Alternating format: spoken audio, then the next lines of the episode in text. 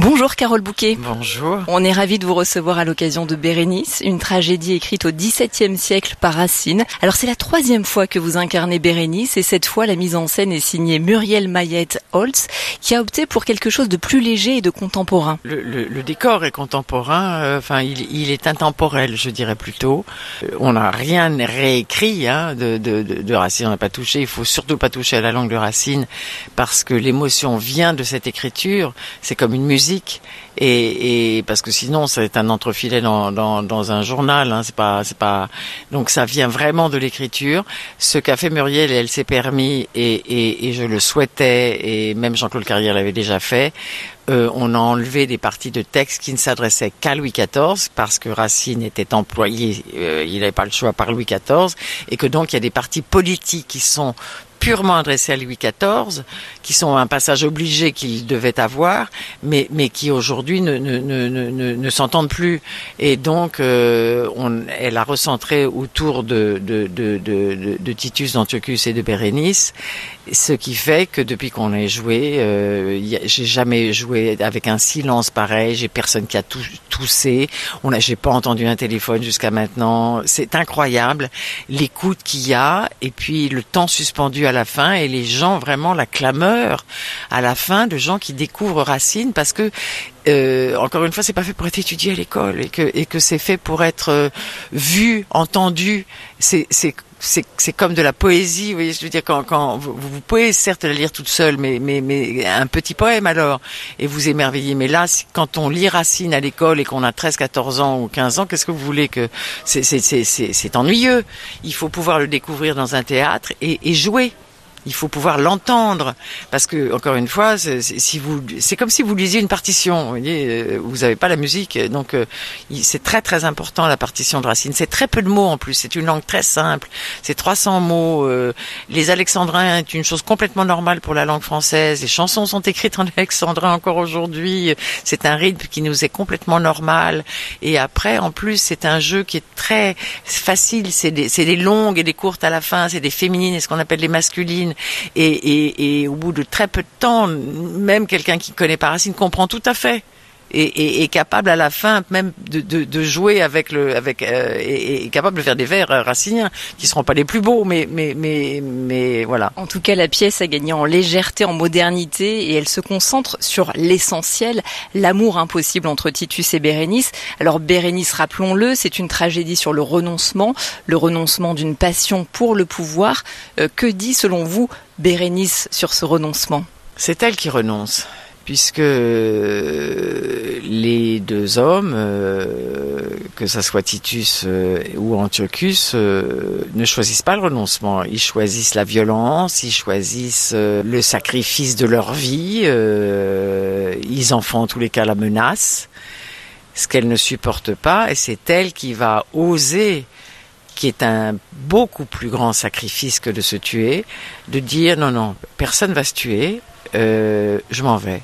Voilà, chacun va aller là où il doit aller. Toi, tu vas être empereur. Toi, tu vas par, par contre repartir chez toi parce que je, je, renonce pas à cet homme euh, pour euh, pour partir avec toi. Et moi, je vais rentrer chez moi.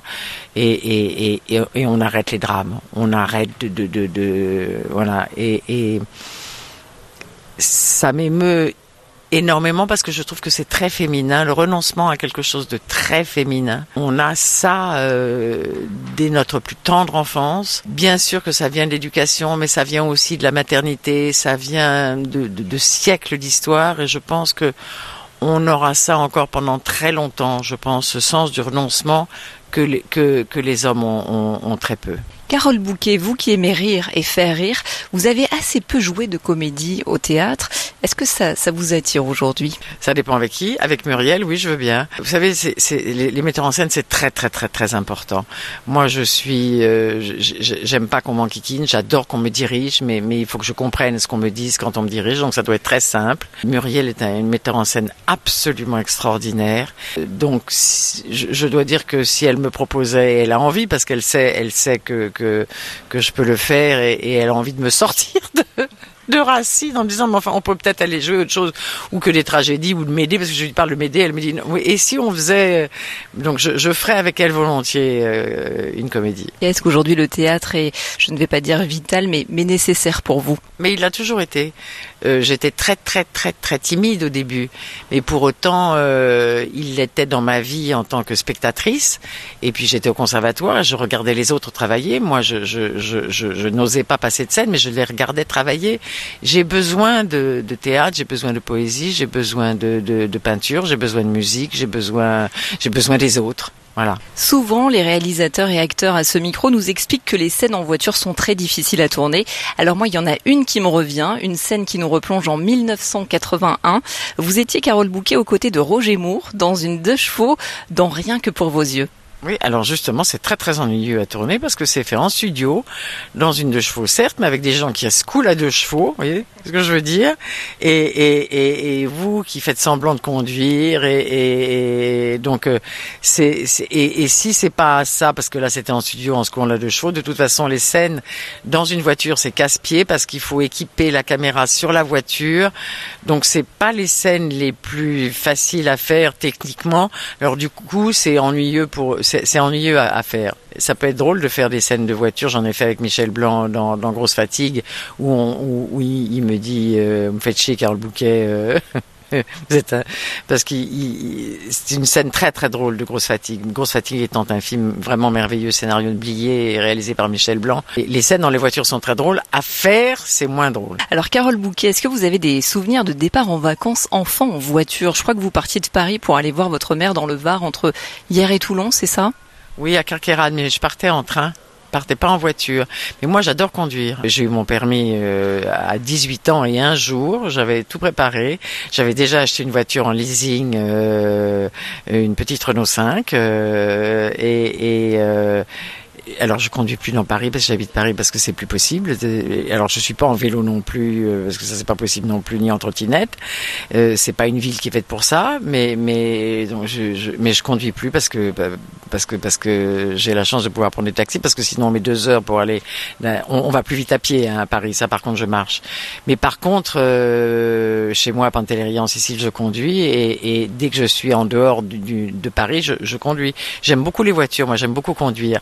Il y a toujours un réflexe machiste encore maintenant sur les tournages où quand je fais moi, quand je conduis moi les voitures, il y a toujours un homme qui me dit euh, mais tu veux que je la mette à la place? Tu veux que je, je fais non non non mais ça va, je, je, sais conduire. Je vais me débrouiller toute seule. Oui oui oui, mais je suis toujours obligée de le dire. Hein. Et, et, alors il me croit pas vraiment et, et c'est une fois que je l'ai fait et qu'il voit que je l'ai fait une ou deux fois, ils se disent ah oui oui, oui elle sait conduire. Il y a encore un a priori sur les femmes et la conduite. Ouais, c'est terrible. On connaît votre goût pour le sud, Carole Bouquet. Donc, si je vous demandais de nous parler d'une route en particulier, est-ce que ça serait celle qui mène à votre vignoble en Sicile? Euh, Oui, mais celle qui mène à mon vignoble, il faut d'abord y arriver en, avion, en bateau.